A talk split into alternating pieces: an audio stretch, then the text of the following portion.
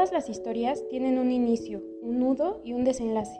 Pero hay historias en las que el nudo parece atraparnos tanto que no logramos desatarlo. No nos permite continuar. ¿Alguna vez te has sentido así, atrapado en tu propia historia? Ahora estás escuchando un capítulo más. Un espacio donde te contaremos una parte de nuestra historia llamada vida. Y quizá esta sea un faro de luz que te ayude a sobrellevar tus propias emociones. Hola a todos, bienvenidos a un episodio más de este podcast, un capítulo más. Yo soy Gaby. Y yo soy Estela. Y en esta ocasión el tema o el título de este episodio, de este capítulo, que es el capítulo número 2, es La calma antes de la tormenta. Y bueno, a mí me emociona hablar mucho de este tema porque es como, en pocas palabras, es explicarles que hubo un momento de nuestra vida en el que hubo, pues así como lo dice la frase, una calma antes de que todo se derrumbara dentro de nosotros. un poco, ¿no? Así. queremos contarles estas experiencias porque sentimos que también es importante hablar de las cosas buenas que, que tenemos en la vida y que no centrarnos tanto en, en esas cosas tristes o malas que nos pasaron en el pasado, sino también recordar estas cosas que sí disfrutamos y que sí nos hicieron sentir felices en algún momento. Entonces, Estela, ¿quieres empezar a hablar de esa época maravillosa? eh, bueno, es que por dónde podría empezar. Sí, primero les cuento el contexto. Sí, porque si no, no me van a entender. Bueno, este, una etapa de mi vida. En la secundaria yo tenía muchos problemas de todo tipo. Me sentía horrible porque no tenía novio. Todas mis amiguitas tenían novio y yo no, porque aparte iba en una escuela de puras mujeres, menos. Y me sentía fea. No sé, todo estaba mal.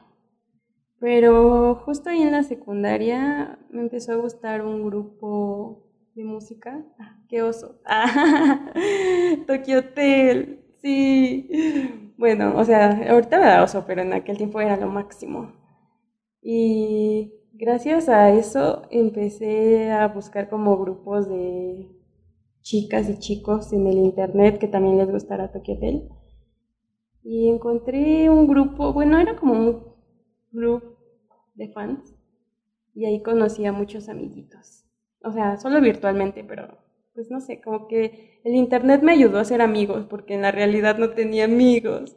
Entonces en el internet me hice unos cuantos y yo no los conocía en persona, solo platicábamos, pero ahí fue como, como donde me dejé de sentir tan sola. ¿Te sentiste parte de algo? ¿Tú, Gaby? Sí, en la secundaria. O sea, ahí no estaba tan chida mi vida todavía, pero como que empecé a sentir que tenía amigos por primera vez en la vida. Ah, pues yo también quisiera contarles un poco el previo antes de esta calma que decimos. Y es que también en la secundaria yo, pues sí tenía un grupo de amigas. Éramos siete, creo, algo así, y que nos juntábamos y éramos súper amigas. Y, pero llegó un punto mm, en el que yo ya no me sentía tan cercana a ellas, o sea, porque ellas ya tenían novio y les gustaba ir a fiestas y, lo que en ese entonces estaba de moda que el reggaetón y esas cosas y yo era como de, ay, a mí no me gusta nada de eso. Todo lo extrovertido que existe en esos tiempos estaba de moda, ¿no? Y, y pues yo no, yo, y aparte, aquí hay un paréntesis, a mí el primer año de secundaria fue el peor.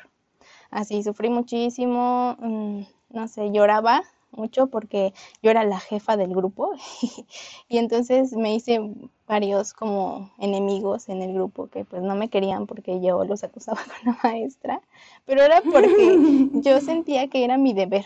Yo siento que tengo hay una deber ciudadano. Ajá, era era yo siempre he sentido que cuando alguien me dice haz esto es porque lo tengo que hacer, ¿no? Pues yo sufrí en esa ese primer año pero ya en segundo ya yo no tenía ese estrés porque ya teníamos otra maestra que era la encargada y yo ya no tenía que hacer como de la mala del grupo, ¿no? Entonces, este, pues ya estaba todo más relajado, pero pues como dije, mis amigas tenían otros intereses. Y yo pues no me interesaba en nada. Yo a veces me sentaba en mi banquita a dibujar, así. Y, y mientras ellas se salían cuando no teníamos clase, pues a ver a sus novios o a pasear por la escuela y así, yo no. Y entonces, em, estando en mi casa, un día, esta historia va a ser muy larga, espero no extenderme demasiado, pero bueno. De por sí el capítulo anterior, perdónenos, nosotros sabemos que estuvo muy largo, pero es que nos gusta mucho hablar. Lo sentimos. Sí, sí. Y aparte a mí esto de verdad que sí, sí me apasiona. Entonces creo que me voy a extender un poco, pero sí, no te importa, no ok, el caso es que en mi casa encontré unas revistas de anime que yo no sabía que era anime. En ese entonces yo decía, ah, la caricatura japonesa, ¿no? Ni siquiera sabía de qué era, ¿no? Porque yo dije, ah, ¿qué es esto? Esto es algo que vi de niña, ¿no? Y ahí en el título era Sailor Moon. Y yo, ah, cuando yo era niña, yo tenía un báculo de Sailor Moon. Ah, sí. entonces, pero yo así de, ah, quién sabe, ¿no?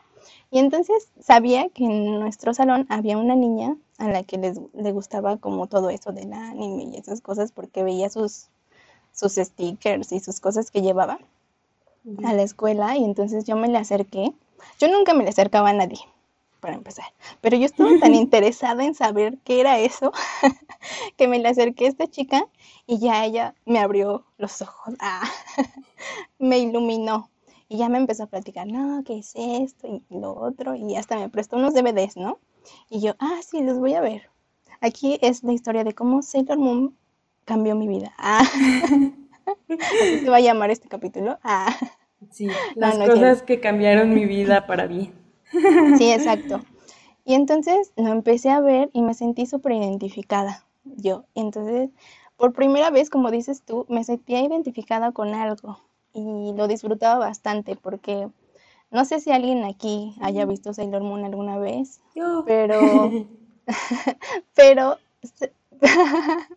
pero Serena es la heroína más diferente que conozco, porque nosotros vemos a los superhéroes como eso, ¿no? Como una persona súper, que tiene todas las cualidades, que es perfecto, que sí, o sea, que no se equivoca en nada, ¿no? Y si se equivoca, pues lo resuelve y ya, todo sale bien. Pero Serena no es así, es torpe, es llorona, siempre es muy cobarde también, no quiere enfrentar las cosas y yo me sentía así en ese momento, ¿no? Yo decía, yo soy como ella, así, o sea, yo lloro por todo, mi físico no es perfecto y aún así ella logra salvar el día, ¿no? Entonces me sentía motivada, ¿no? Y ya, esa fue como la primera vez que me sentí, o sea, que algo me gustaba mucho y que me identificaba con eso. Y ya de ahí, pues ya, este, empecé a ver otras cosas y así. Y y bueno, eso para empezar, ¿no? Fue lo primero que, que disfruté en la vida. Ah, no es cierto. ¿Cómo hicimos amigos por primera vez con nuestros mismos intereses? Exacto, también eso. El conocer a personas a las que, les gusta lo mismo y que, y que ambos lo disfrutan. Y también que tú lo disfrutas, ¿no? Porque, por ejemplo, yo Tokio te lo amaba, ¿no? Con todo mi ser. Y también pues otras personas lo amaban también y platicar de las cosas que amas con alguien más, no sé, te llena todavía más. Te obsesionas también. Es como ahorita nosotras que estamos, o sea, no nos apasiona hablar de las cosas tristes, pero pues sí está padre hablar de lo que sentimos y compartirlo con alguien más que, que se siente así también.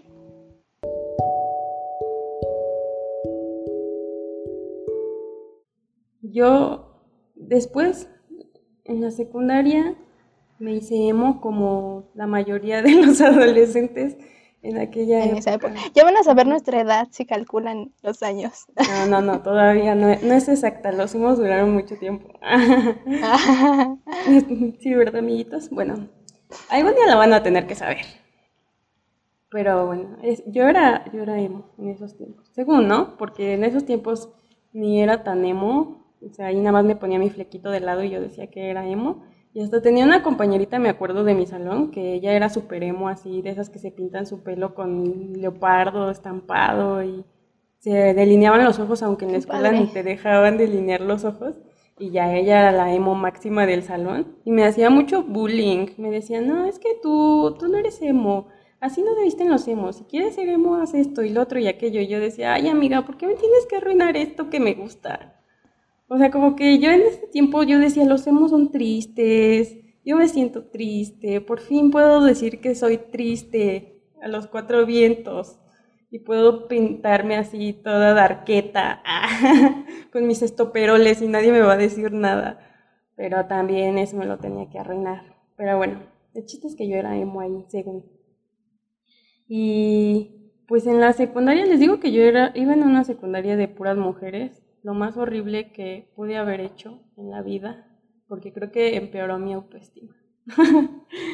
Pero ahí también, bueno, todavía no sé si puedo hablar de esto, pero había una chica que también fue conmigo en la preparatoria, que también estaba ahí conmigo en la secundaria y también le gustaba Tokyo Hotel y me acuerdo que un día este, dijo como las efemérides, es que decían las efemérides ahí enfrente de todos el lunes. Sí. y tenías que decir una frase y ella le tocó decir una frase y dijo una que había dicho el cantante de Tokyo Hotel. Y yo, wow amiga, yo también estoy aquí y había como un grupito que amaba Tokyo Hotel y yo, oh, hola, me quería integrar, pero no, nunca les hablé. Entonces les digo que yo empecé a hablar acá en el internet con, con gente que también le gustaba Tokyo Hotel y me, no sé, había como un chat raro donde todos hablaban de sus obsesiones y yo dije, eh, el lugar perfecto para mí, nadie me ve ni nada. En ese tiempo yo me puse así como mi apodo y todo el mundo me conocía por mi apodo, nadie sabía mi nombre y todo era muy divertido. Y luego este, ahí empezaron a decir, no, es que ahora va a haber una reunión como para hacer, no sé, un, pues nada más para hablar de Tokyo Hotel, pero ya con personas reales. Y yo dije, sí, y ese día fui y había tantas personas ahí y yo con mi, no puedo hablar con nadie. Y empezaron a, pues, a hacer ahí sus grupitos y el club de fans tal. Y yo dije, ah, ese sí lo conozco. Y fui y luego, no, ¿tú quién eres? Y ya les dije, ah, soy la tal, ¿no? De, mi apodo Tocucho. Y, ¡Ay, sí eres tú! ¡Wow! ¿Por qué nos conocemos? Y yo, ¡eh! Ya tengo amigos y ni siquiera me esforcé porque ya los conocí en el internet. y ya de ahí empecé a hacer muchos amigos que les gustaba Tokyo Hotel y de verdad que esos amigos son los mejores amigos que he tenido en toda la vida. Que no con, o sea, que no iban conmigo en la escuela, ¿me entiendes? Como que Estaban eran amigos externos. Ajá, ajá. Nunca había tenido tanta vida social fuera de la escuela. Y, ya de ahí nos empezamos a hablar y nos invitábamos a fiestas donde poníamos puro Tokyo Hotel a todos tontos. pero, estaba chido. sí. Y luego este, ya por fin hubo un concierto de Tokyo Hotel y yo, ¡eh, vamos amigos! Y todos fuimos y nos quedamos allá a acampar. O sea, estaba súper padre. Yo amé esa época de mi vida donde todo era diversión y tenía amigos con los cuales hacer locuras. No sé, ir a fiestas. Todos mis amigos hacían todo lo chido que no había hecho antes. Ir a fiestas, quedarme a dormir en la calle. y, y ya después entré a la preparatoria. Ahí también, no sé, no sé tú, Gaby. A ver, tú cuando entraste al CCH, ¿hiciste amigos fácil o no? Pues antes em, hubo como una reunión en el grupo, así como para conocer la escuela y así, porque em, antes de entrar ya a clases. Y ahí sí hice una amiga el ese primer día pero fue gracias a mi hermana, porque ella me llevó, ella me acompañó, porque creo que teníamos que ir con un tutor, algo así, no sé. El caso es que ella me acompañó y ella le habló, ¿no? A la, a la niña que estaba al lado de nosotras en la fila. Y ya entonces después supimos que vivía cerca de mi casa y ya nos regresamos con ella y así. Mm, pero no, o sea, sí, ella ya fue mi amiga, pero por, por mi hermana. y ya después, en, cuando ya entré el primer día de clases, o sea, para empezar todo fue muy diferente, porque yo venía de que en la secundaria pues estaba súper cerca de mi casa y mi mamá me llevaba y me traía porque aparte yo iba en la tarde. Entonces, en, ya cuando entré al CSH ya iba en la mañana y entonces, este, el primer día mi mamá me llevó, pero solo me dejó y me dijo, eh, del regreso tomas este camión y ya. Y yo, ¿qué? Nunca me he regresado sola a mi casa, tengo miedo. pero como ya conocía a esta otra chica que se iba en ese mismo camión, pues ya yo dije, ah, bueno, ya con ella me regreso, ¿no? Y, y ya entonces, este, el primer día, pues sí tuve las clases. Ah, porque aparte sí conocimos, aparte de esa chica, conocí a otro de mis mejores amigos que, que estaba también igual en la fila. Y entonces el primer día, pues ya yo llegué y él me habló primero, ¿no? Él estaba con la otra chica, y ya me hablaron y me dijeron, ah, siéntate acá y que no sé qué. Y yo, oh, vaya, todos son tan amables aquí, esto es tan extraño. y aparte, Era un nuevo comienzo, no, nadie te conocía ni nada. ajá, nadie te podía juzgar. Puedo fingir que no soy así, ajá, sí, como que no soy eh, introvertida, yo... Háblenme, háblenme. Sí, sí, sí. Y, y ya, o sea, se sentía tan bonita la, la, la vibra en, en, ese grupo que, ay, no, no, lo disfruté mucho. Y ya otra amiga, que es una de mis mejores amigas ahora, ella, yo no me acuerdo muy bien de eso, pero ella dice que se sentó, o sea, me dijo, ah, ¿me puedo sentar contigo? Y yo, sí, claro, siéntate, ¿no? Y ya, este, de ahí me empezó a hablar también.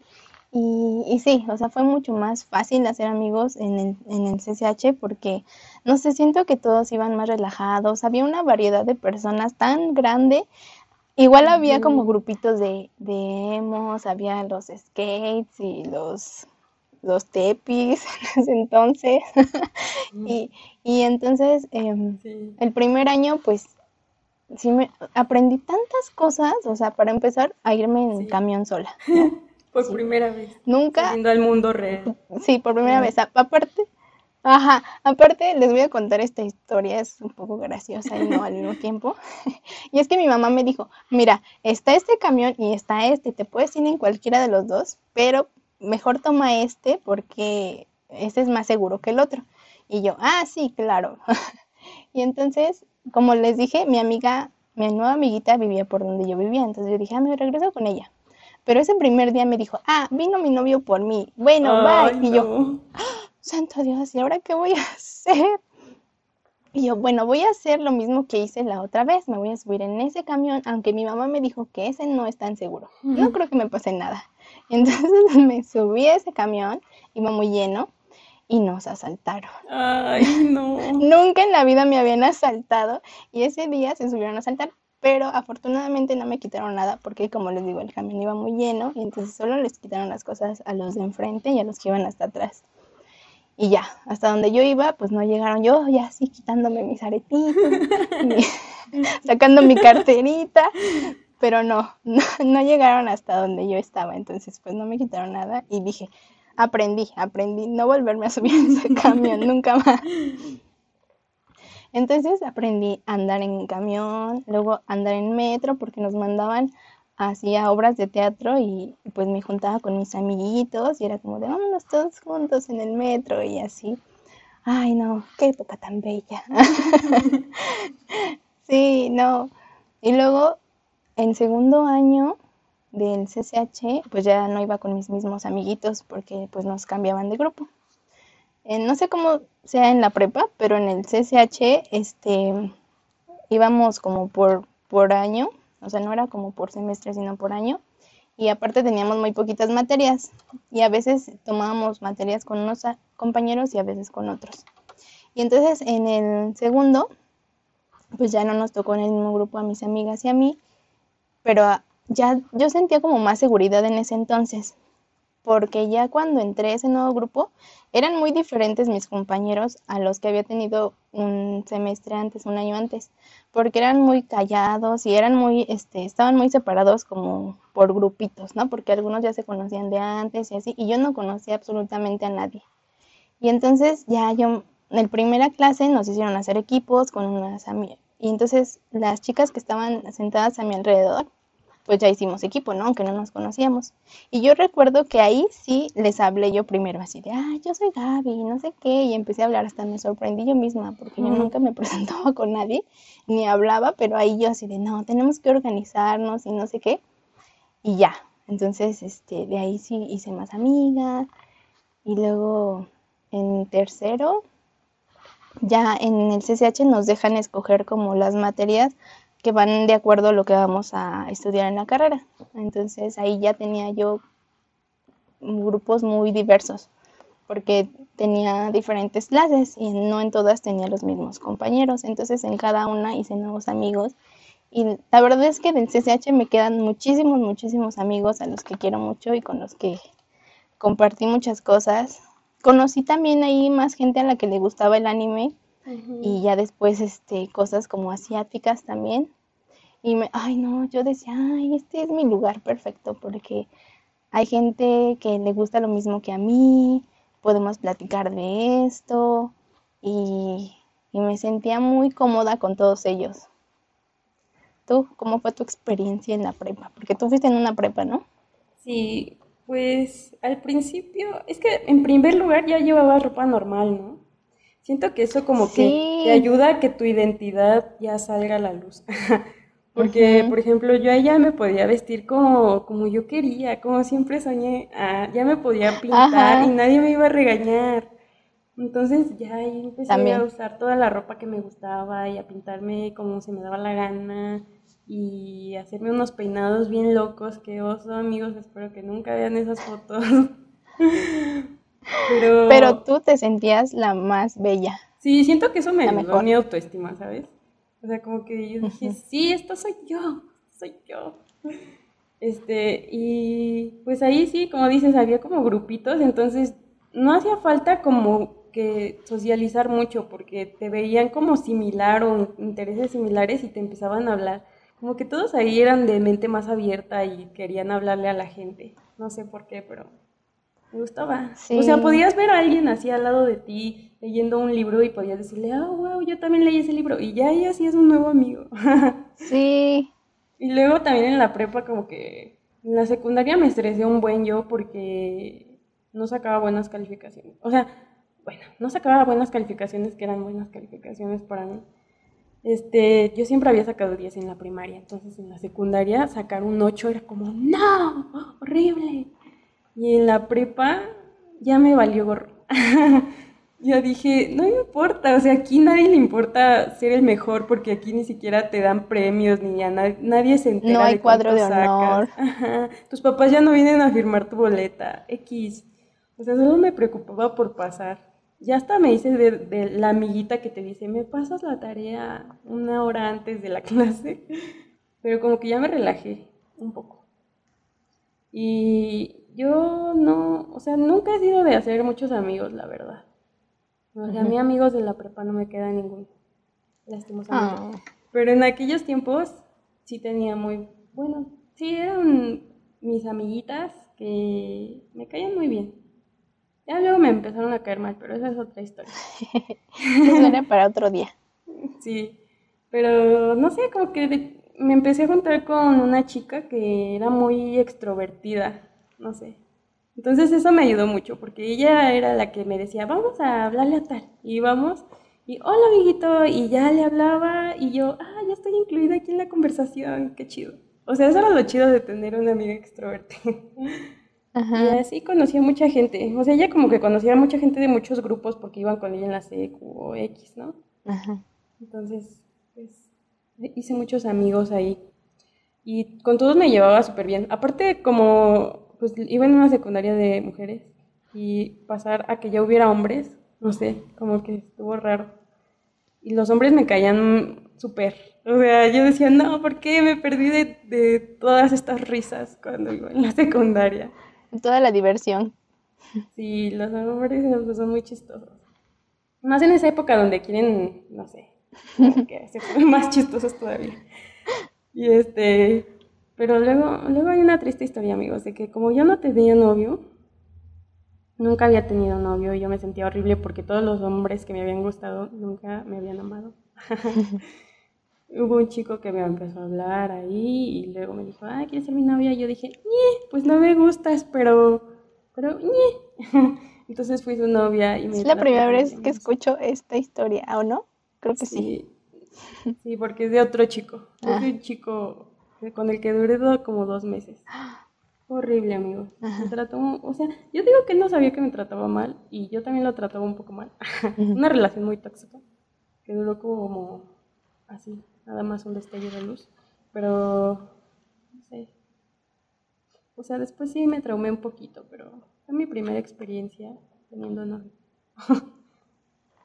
no sé, fue, de muchas experiencias eh, juntas al mismo tiempo, como que la vida vino y todo lo que no había hecho, me lo aventé en la cara así, ah, aquí está todo lo que querías. Libertad. a partir de, sí, a partir de eso, en el segundo año como que, no sé, ya dije, la neta, al diablo todo. O sea, primero como que me sentía fea y gorda y, tenía una amiga que me decía, ¿por qué no te maquillas, Estela? O sea, como que yo no decía mi delineado ahí en el ojo y para mí eso era maquillado. Si es que no, no te ves femenina y yo dije, al diablo, me vale. O sea, ¿estoy gorda? Sí, ¿y qué? Así, no me importa. Y después dije, si ya nunca voy a tener novio otra vez, pues no me importa. O sea, voy a vivir con 10 gatos en un departamento y voy a ser esa soltera que tiene el dinero solo para ella, no tiene hijos y no me importa. Y, ya como que me resigné a todo, ¿no? Dije, lo que venga, lo que venga está bien. Y luego conocí a Alfredo. ah, acabas de decir su nombre. Justo cuando, justo cuando ya me había resignado al amor, amigos, vino el amor y me dijo, ay, ya, ya te resignaste, pues aquí estoy. Pero o sea, en segundo año me empecé a juntar todavía con más personas porque mi amiguita del primer año y yo ya no íbamos en el mismo grupo. Entonces, o sí íbamos en el mismo grupo. Ya no me acuerdo, pero el chiste es que ella tenía más amigos. Ya. O sea, ella hacía amigos en todos lados. Y como que me empezó a decir, vamos a juntarnos con este y con este. Y ya nos juntábamos con un montón de personas al final. Y ya nos empezamos a juntar en otro lado con otros chicos y ahí era donde estaba Alfredo y yo decía, wow, te amo en secreto. y igual, yo con mi actitud de, bueno, pues ya nunca voy a tener novio, la verdad, o sea, nunca le había como gustado a alguien que me gustara. Y dije, pues, pues nunca le voy a gustar y si no vamos a ser amigos, porque aparte me caía muy bien. Y yo dije, pues si no, vamos a ser amigos y ya dije, lo que sea. Y ya, amigos, de repente me dijo, no, es que sí me gustas. Ah, ya viene el momento cursi del podcast. Qué hermoso, me encantan estas historias. Y ya, y yo como, o sea, yo, es real. Ah, me acuerdo que ese día, no sé, mis traumas, amigos, me traicionaron. Y yo le dije, ¿cuánto te están pagando por decirme esto? Y él me dijo, ¿de qué hablas? Y yo, sí, qué, cuál fue la apuesta o qué, qué está pasando? ¿Dónde están las cámaras? Ah, sí, salgan, dejen de reírse de mí. Ah, pero no, amigos, era real. Y me dijo, no, pues dime algo de perdida. Y yo, claro, yo te amo, te amo. Ah. Y ya, ahí empezamos a ser novios, amigos. Fue la primera vez que dije, el amor existe. También eso hizo mi, esa época de mi vida muy hermosa. Sí, encontrar el amor.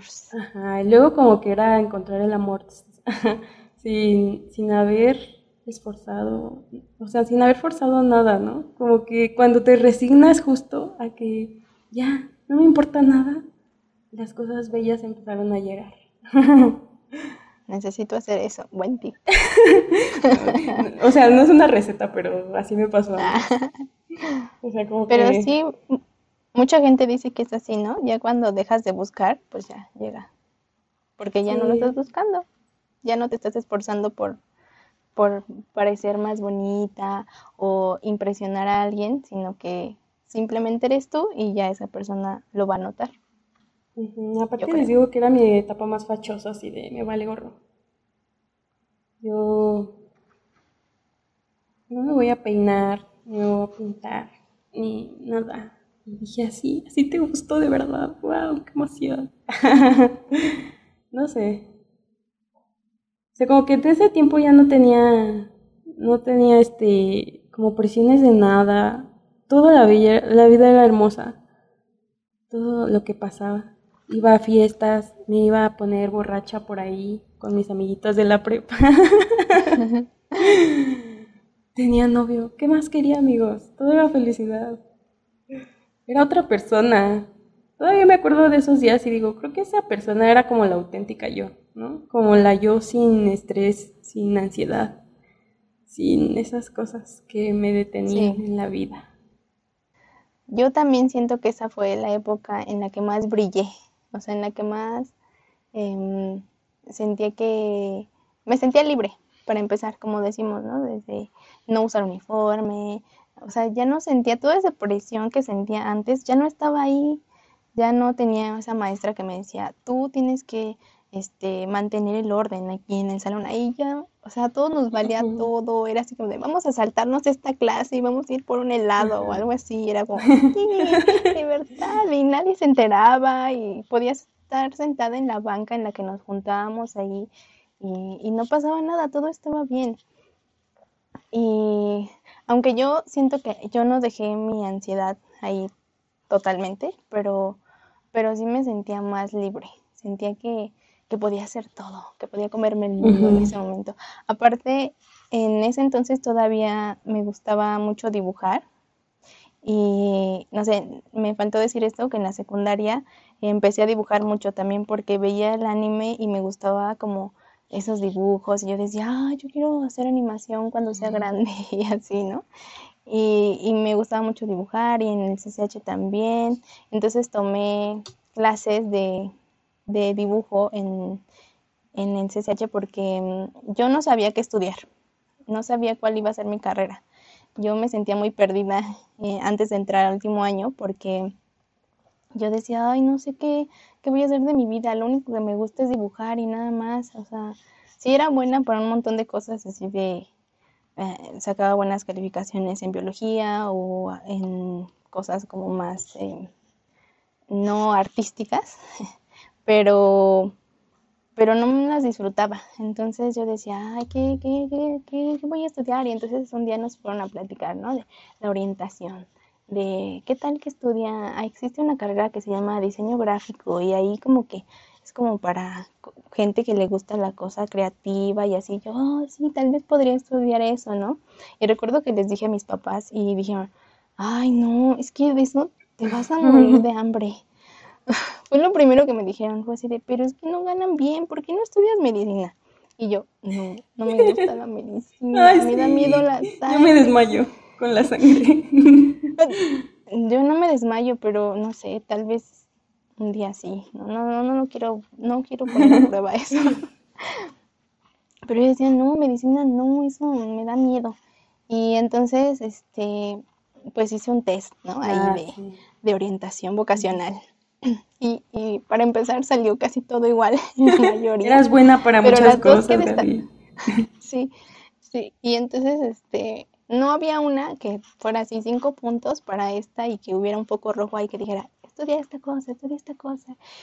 Y entonces, este, las dos que destacaban era diseño y comunicación visual y relaciones internacionales, porque aparte me gustaba, como me gustaba el anime y Japón y todas esas cosas, yo decía, ay, quiero estudiar algo que en lo que pueda viajar, ¿no?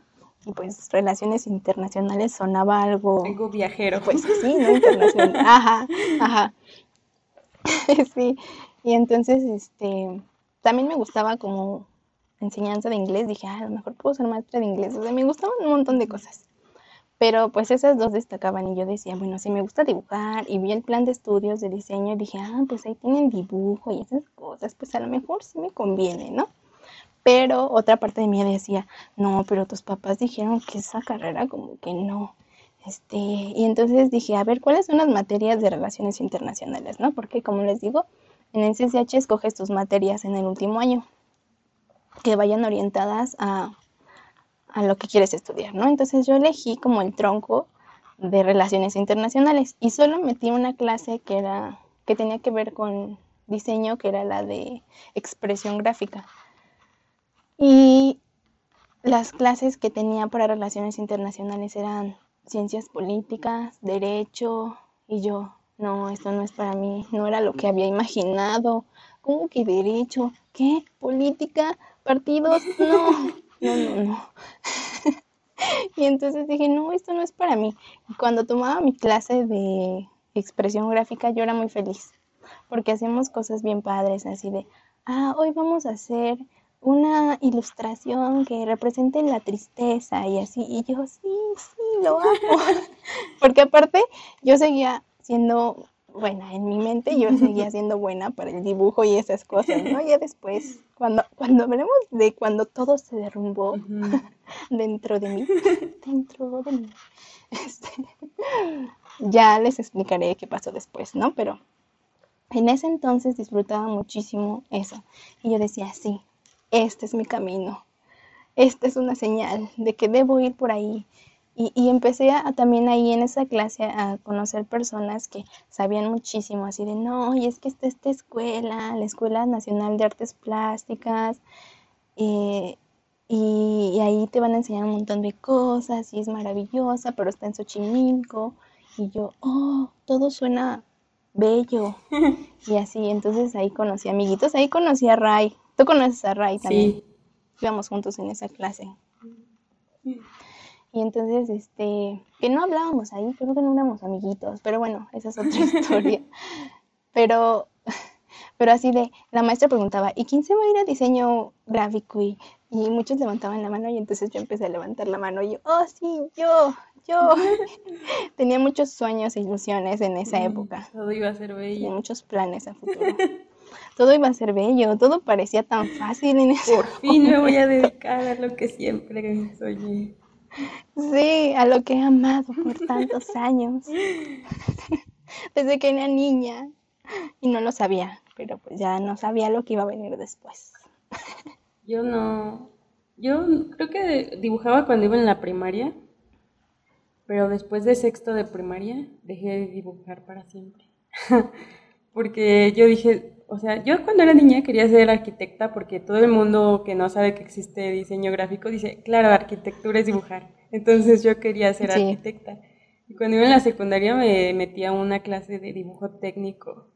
Amaba esa clase, la verdad. Había otras que me gustaban, todas me gustaban, creo.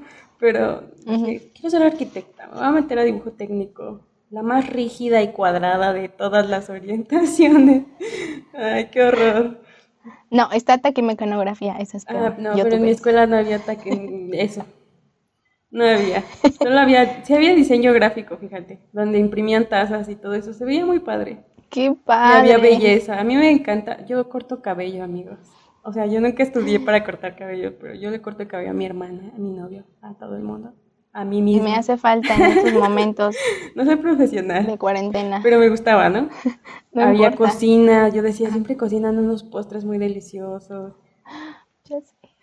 Había decoración de interiores, donde hacían como manualidades. O sea, todas estaban hermosas. Y Estela ahí. Qué cosas tan ahí padres. se fue a dibujo técnico. O sea, qué pedo. Pero ya, entonces yo siempre quise ser arquitecta y ya nunca volví a dibujar. Porque yo me convencí de que no sabía dibujar. No sé por qué, no sé en qué momento pasó. Creo que en la secundaria, cuando había niñas que dibujaban, yo decía, no, este nivel es superior al mío. Y ya dejé de dibujar. Y ya cuando iba en la prepa, yo siempre, yo siempre dije que quería ser arquitecta hasta que tomé matemáticas de segundo año. Oh no, oh no amigos. Estaba horrible, no entendí nada. Dije, arquitectura no es lo mío. Lleva matemáticas. Lleva matemáticas. Y luego conocí, como ya les dije, conocí a Alfredo y Alfredo destacaba entre todos porque sabía dibujar. Y dije, este hombre es perfecto, debe ser mío. Y, no sé, como que verlo dibujar me emocionó. Dije, no puede ser, sí me gusta dibujar. Y ahí empecé a dibujar otra vez, odio todo cuchito. Pero yo nunca supe que iba a estudiar diseño gráfico hasta que entré casi a la a, gráfico. a tercer año de ah. prepa cuando escoges tu orientación yo dije, o me voy a área 1 o me voy a área 4. Y en área 1 había muchas matemáticas y dije, definitivamente ahí no. Y me metí a área 4. Y tampoco sabía que quería estudiar diseño gráfico hasta que vi todas las como todas las carreras que había en área 4 y dije, mira, existe diseño gráfico. Ajá. Pero, pues no, yo no dibujé nunca, Gaby. Yo creo que, no sé, me perdí muchos años de práctica. Pero, Pero ah, naciste con talento, yo creo. Pues no, no sé. No, voy a decir que no, amigos, pero ustedes saben que no. Ay, no. Me voy a enojar aquí en pleno capítulo. Pero bueno, ya. Voy a aclarar. Eh, Estela hace todas las ilustraciones ahorita de el podcast para, para redes sociales. Apenas van como tres amiguitos, pero bueno. Son hermosas Ahí, todas. ahí se hace lo que se puede. Y este... Yo no, yo, yo sí tomaba clases de dibujo. ¿Ves? No, bueno, no sé por si en CCH había, pero acá había una clase de dibujo como en primer año o en segundo. Mm, mm. Y este... No, es que nosotros solo teníamos, no, nosotros solo teníamos seis materias por semestre y pues las primeras eran como química, inglés, este, el siguiente año teníamos física en lugar de química, este, y así, como que primero como las comunes y ya después, ya hasta tercer año, ya tú escogías lo que tú querías, así de, oh, quiero estudiar biología y psicología y así para que probaras como de todo antes de... No, de aquí sí había una materia, creo, de dibujo y era obligatoria, como para que los chicos se expresaran. Había una maestra muy viejita que me caía muy bien, pero el chiste es que yo siempre hacía mis tareas, me esforzaba un buen y nunca me sacaba buena calificación. Creo que todo eso fue bajando mi autoestima en el dibujo, pero bueno. Y ya también había como, no sé, eran optativas, me parece, que eran como tallercitos. Ajá. Y había pintura y cosas muy chidas. Y ahí va Estela a meterse a danza regional, amigos. Sí, Ah, o sea, sí, soy la sí persona cero flexible, nada flexible en este mundo. Y ahí vas a danza regional. Yo dije, claro, bailar, qué emoción. No, te ponen a hacer gimnasia. Fue horrible esa parte, pero... O sea, el chiste es que yo me la pasé evitando todo lo que tuviera que ver con dibujar durante muchos años, Gaby. Y aún así terminé estudiando diseño gráfico. No sé por qué. Pero Yo, yo en mi mente imaginaba que todo iba a ser bello. sí, yo también cuando metí las materias, o sea, ya cuando ves el plan de estudios, vi todas las materias y dije, hermoso, todas me encantan. Historia del arte, Todas fotografía, diseño, Sí, todas son hermosas, qué emoción. dibujo uno. Dibujo, Al sí, fin voy a aprender técnica. al fin voy a no voy aprender a- a dibujar. Sí. Y este, no sé, ahí en el tercer año fue cuando como que surgieron mis ganas de, de dibujar. Y también fue como mi vida loca, ¿sabes? Porque les digo que yo tenía amigos como por fuera de los de Tokyo Hotel y tenía amigos acá y entonces yo tenía muchos amigos en esa época. Y todo era fiesta, fiesta. mujerzuelas, diversión. Ah, no es cierto. Pero yo tenía novio, o sea, todo era hermoso, todo. Todo Quiero volver. encajar. Llévenme de regreso, por favor. Sí. Ay, es tan triste no poder volver. Yo siento que a mí, en parte, me faltó todavía disfrutar más, porque yo en esa época no iba a fiestas. Bueno, ahora todavía no voy a fiestas, porque no me encanta como las fiestas, ¿no? No soy como de ese estilo de, de ir a fiestas, pero a veces, aunque no tomes o así, te diviertes, porque ya después de, de eso, eh, en- ya en la universidad, ya empecé a ir como a más fiestas y así. Y ya, ya era como más disfrutable. Yo decía, ay, ¿por qué no fui a más fiestas en el CCH? Porque aparte hacían un buen, luego me contaban sus experiencias, mis amiguitas, así de, oh, el día de hoy, este, explotó un, este, ¿cómo se llama? Un extintor en medio de la fiesta y no sé qué tanto, y así yo, ay, no, eso suena muy peligroso, mejor no. Ay, yo sí iba a mis fiestas extremas. O sea, eh, cuando iba en la prepa había unas fiestas. ¿En que esa época? Dios mío. Les voy a contar la historia de la única fiesta a la que fui en el CCH. No sé si te la he contado. Creo que- Mm, sí, no, yo creo que sí, se la cuenta todo el mundo. es algo muy gracioso. Yo nunca fui a una fiesta en el CSH hasta el el último semestre, el último día de clases, creo. Que hicieron una fiesta así, iba a ser en un salón de espuma y así. Y, y pues dijeron, no, que para la generación tal y no sé qué, y vamos a juntarnos todos. Y yo dije, tengo que ir, tengo que ir, nunca he ido a una fiesta, ya no voy a ver a mis amiguitos, voy a ir. Entonces fui a esa fiesta y pues me la pasé muy padre. Yo no tomé nada porque yo dije, no me voy a aquí a alterar la bebida a alguien. Sí, estaba, Y ya no sé. estaba peligroso. Sí, sí, sí. Entonces yo no, creo que sí tomé un jugo y nada más, ¿no? Y ya. Y entonces, ah, bien padre, nos metimos a la espuma y todo. Y yo, ah, esto está muy chido. Pero cuando ya nos íbamos así, ya, ya se iba a acabar la fiesta y todo, y ya nuestras amiguitas así, bueno, ya vámonos, ¿no? Cada quien para su casa, así. Y entonces una de mis amiguitas me dijo, vente, vamos. Ay, Rosita, perdóname por decir esto. voy, a, censurar tu nombre. ya lo dije. me dijo, voy a decir, una amiguita me dijo, vente, vamos a este a despedirnos del chico que le gustaba a ella, ¿no? Y yo, bueno, vamos, ¿no? Y nos separamos del grupito de amigas y fuimos a despedirnos de ese, de ese muchacho que le gustaba, ¿no? Y ya así de, ay, sí, ya digo, ojalá nos volvamos a ver algún día, ¿no? Y ya regresábamos a donde estaban nuestras amigas y ya no estaban. Y yo, ay, no, ay, vente, amiga, ya vámonos a salir porque ya nos dejaron, ¿no? Íbamos caminando hacia la salida y de repente unos policías encapuchados que yo sentí que llegaba el narco por nosotros así, con unas metralletas y así, no, no, todos regresense, regresense. Y yo, ¿qué? ¿Qué está pasando? Ah, soy mayor de edad. yo no tomo nada. Y así, y yo, ay, no. Y, mi amiga, ay, no, no, estaba súper alterada. Y yo, no, espérate, cálmate, cálmate, vente, vamos a formarnos donde dicen, ¿no? Porque dijeron, mujeres aquí, hombres acá. Y yo, ay, ¿qué es esto? Nunca vengo a una fiesta y ahora me va a llevar Cuando vengo, todo se arruina. Sí. Mi mamá me va a ver en las noticias.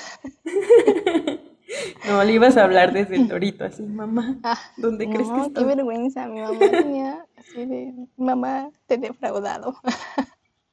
Porque aparte creo que ella nunca supo que fui a esa fiesta, pero bueno. Y entonces ya nos hicieron así soplar a un cono, así para ver quién estaba borracho y a los que estaban así muy, muy tomados, pues sí se los llevaron las, la policía y mis amigas alcanzaron a salir antes que, que nosotras, ¿no? Antes de que ellos se metieran. Y ya cuando salimos así de nos regañaron, pero ¿por qué se quedaron? Y yo, es que nos dejaron la policía. y dije, bueno, esto, esto es una gran experiencia para contar, pero no la voy a volver a hacer. Porque sí me espanté, sí dije, ay, me va a llevar la policía, pero no. No había, unas, había unas fiestas muy locochonas. Sí. Yo me acuerdo de una que me gustó mucho, porque cuando íbamos en la prepa había como un lugar era un chavo que tenía una casa muy grande, como de esas que parecen una mansión. De hecho, le decían la mansión. Pero el chavo la como que se la heredaron y ya no tuvo dinero para mantenerla y entonces estaba así toda fea por dentro y cobraba 10 pesos por persona para hacer una fiesta. Entonces mis amiguitos, pues una, me acuerdo que una amiga hizo un día su cumpleaños ahí, dijo, voy a, voy a hacer mi fiesta en la mansión. O sea, obvio todos pagamos nuestros 10 pesos para entrar, llevábamos nuestra alcohol y así, pero pero esa fiesta, Gaby, yo dije, Dios mío, esto, esto es la adolescencia en su máximo esplendor. O sea, unos estaban tomando, otros estaban haciendo otras cosas de adultos, otros estaban... Y yo, ¿qué está pasando? Fue muy extremo. O sea, como que todo tú vas a la escuela y conoces de vista a muchas personas, pero no les hablas. Y en esa fiesta yo veía tantas personas que conocía de vista que decía, ¿quién iba a decir que íbamos a terminar todos en esta fiesta? Y estuvo muy loca, o sea, la mitad me acuerdo que la mitad estaba como medio borrachita y la otra mitad estaba como medio loca y ya, no sé. Eso así era la vida loca. Sí, sí, y aparte... No, no, eso me hizo recordar otra parte de esa fiesta donde hubo un concurso de baile, creo, algo así, por una botella y una chica que yo también conocía de vista, creo que era de otro año, no sé, de segundo o algo así, que se veía así toda tierna, usaba sus falditas largas, así, así, y entonces ese piano hizo topless, voy a decir topless para no decir la otra palabra y nos vaya a censurar YouTube. Pero yo acabo de conocerle todo a esa muchacha. y después la vi afuera de la fiesta así con su suétercito y su falda larga hasta los, hasta los talones y yo, ah, ¿quién la viera? ¿Quién la viera? Pero es cierto, o sea, en esa época eres tan libre de hacer tantas cosas. Ajá. Que... O sea, todos le hablan a todos y de repente odias al del que se junta en el grupo de enfrente y luego ya estás en la misma fiesta que él riéndose, o sea, todo era como socializar máximo. Todos le podían hablar a todos. En la escuela nos podíamos odiar, pero acá en la fiesta vamos a hacernos amigos. Exacto, exacto. Porque también no sé si en, la prepa había como banquitas reservadas para cierto grupo. Sí, todos tenían su lugar para juntarse. Sí, así de, te sientas aquí y te ven así súper feo, así de, esta es mi banca, amiga.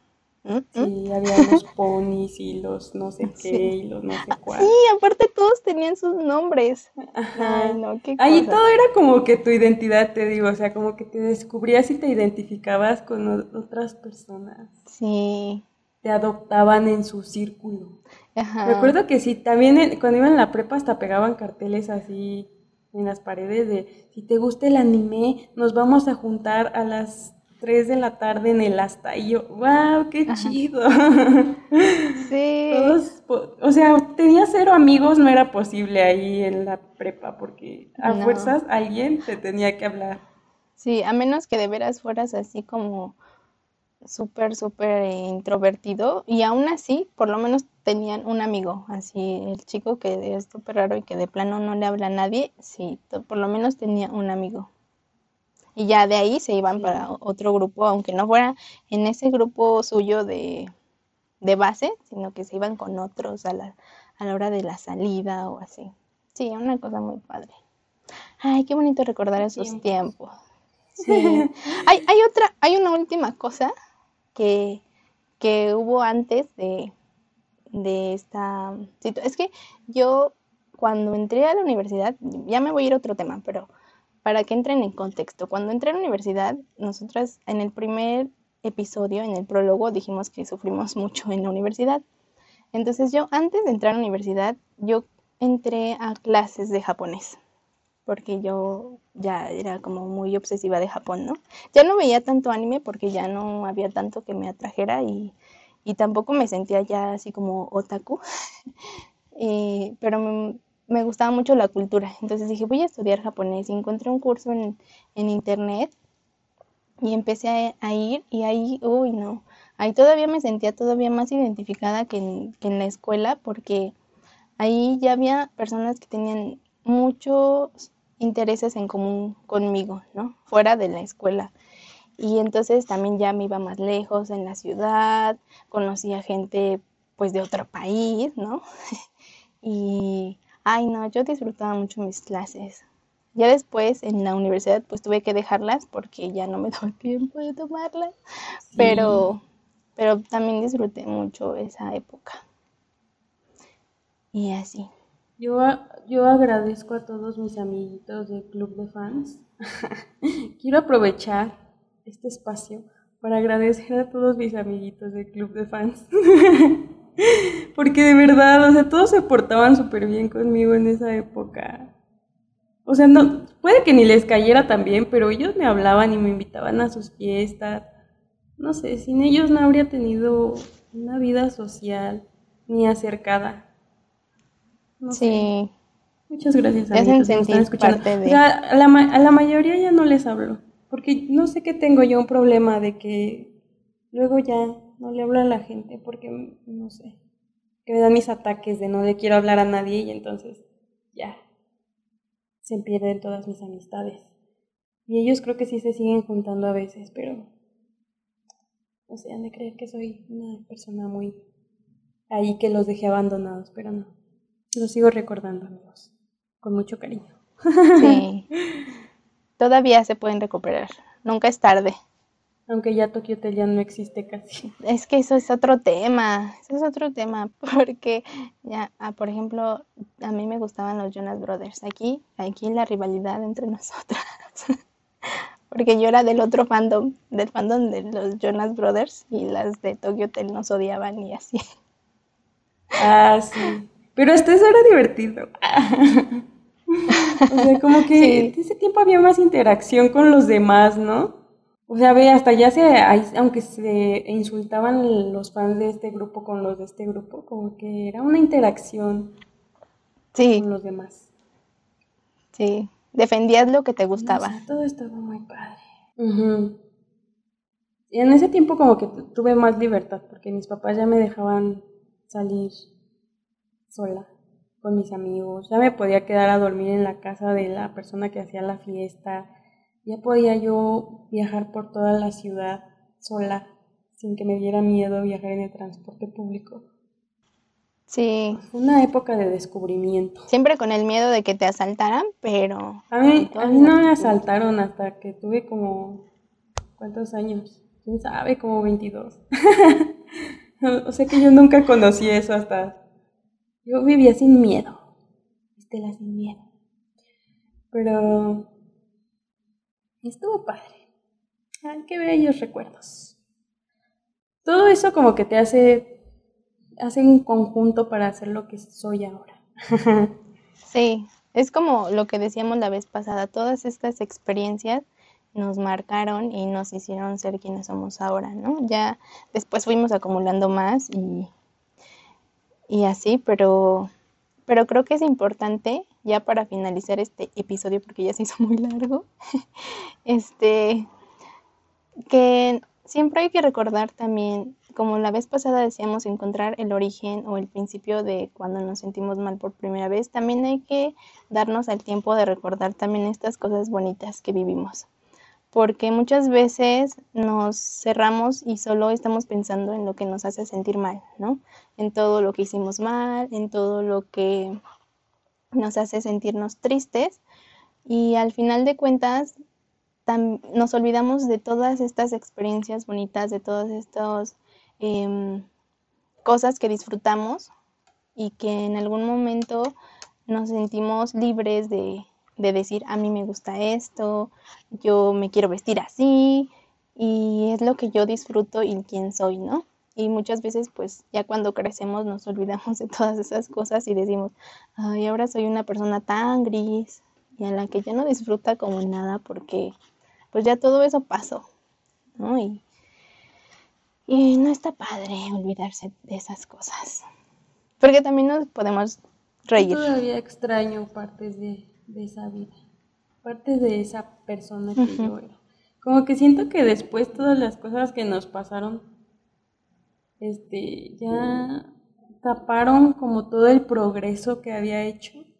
Ya me sentía bien con la persona que era y llegó un punto donde otra vez ya no.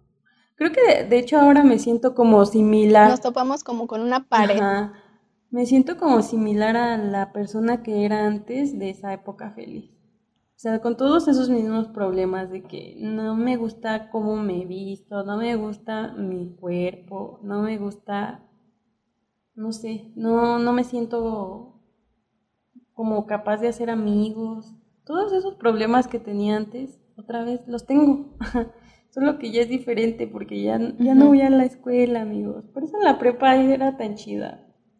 La escuela te ayuda a socializar y a desenvolverte con otras personas. Y ahora que ya estoy aquí encerrada en mi casa, pues ya necesito esforzarme un poco más para socializar. sí, a veces eh, es fácil como, como en ese entonces que dices que tenían dos grupos de... No, ¿De qué era? ¿Como de internet o blogs o algo así? Porque no, no había Facebook. No, es que, no sé, como que había... No me acuerdo. Metroflog. Ah, creo que antes te podías inscribir. Así ves que las disqueras te dejaban ah. inscribir tu club de fans.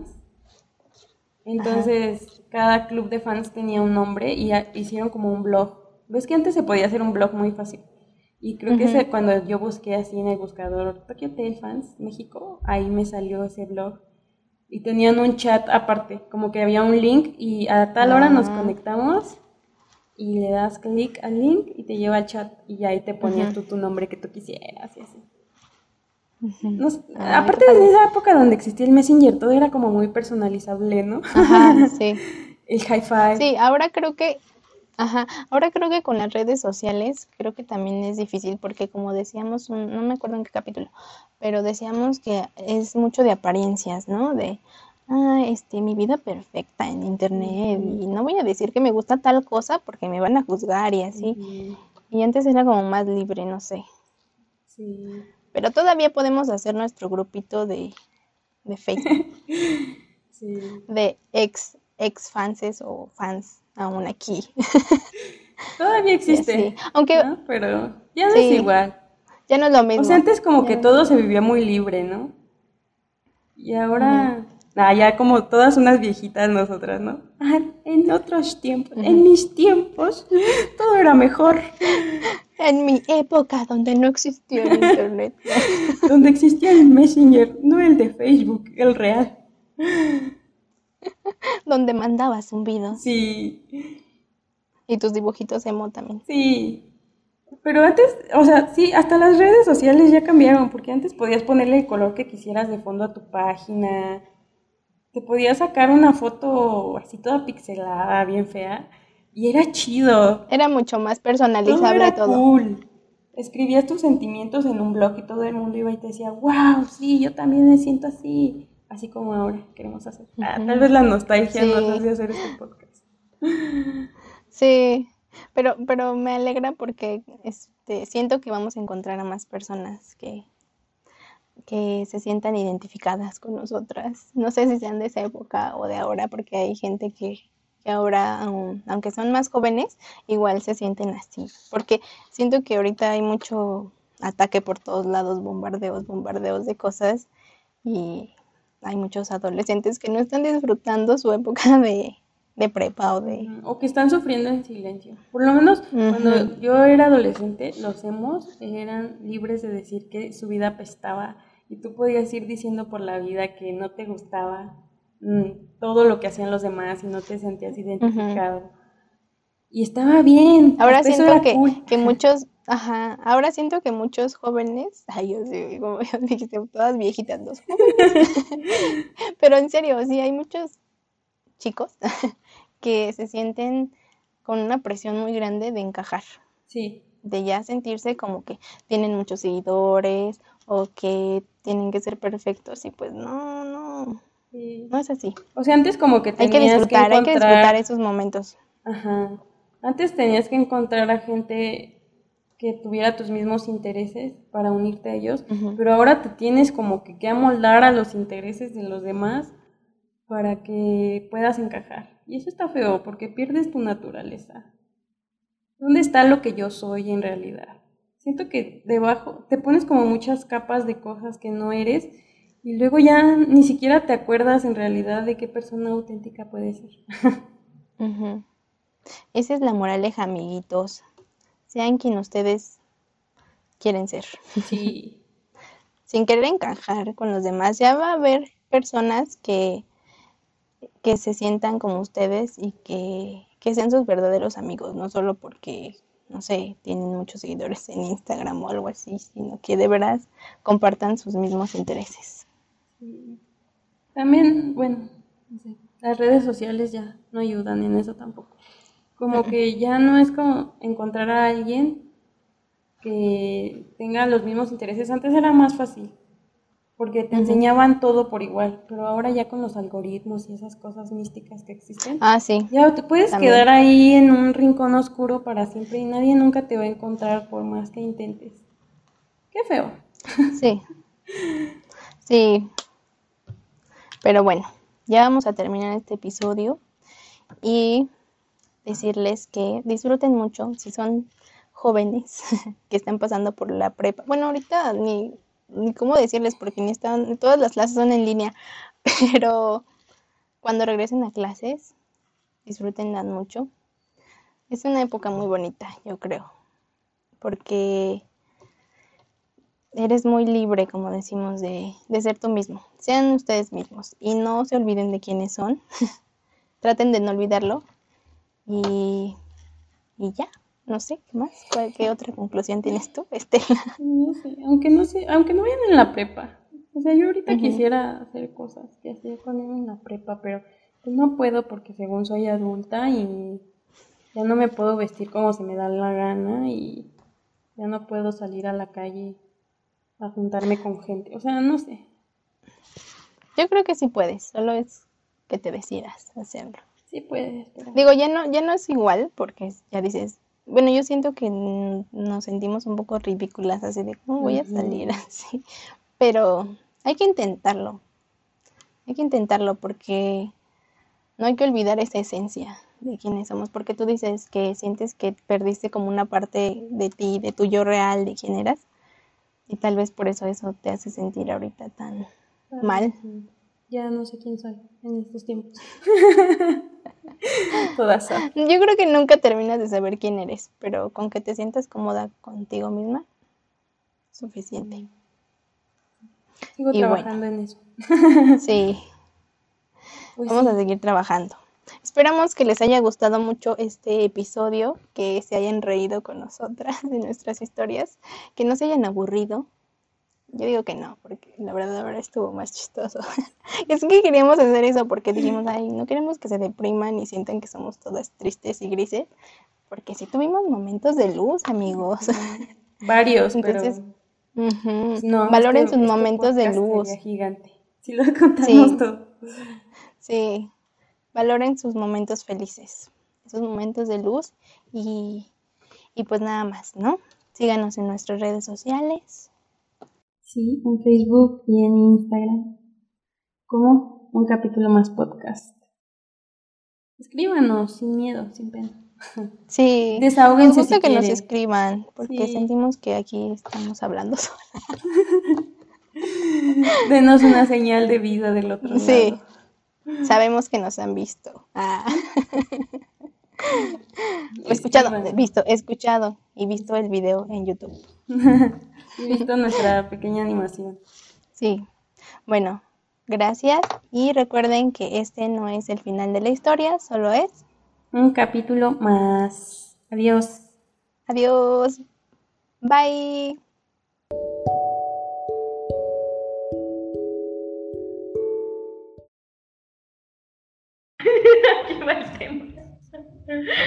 Vamos a hablar de las cosas chidas, chéveres, chingonas que nos han pasado. Ah, sí, esto está muy padre. Lo voy, a incluir. La voy a en los loopers al final del.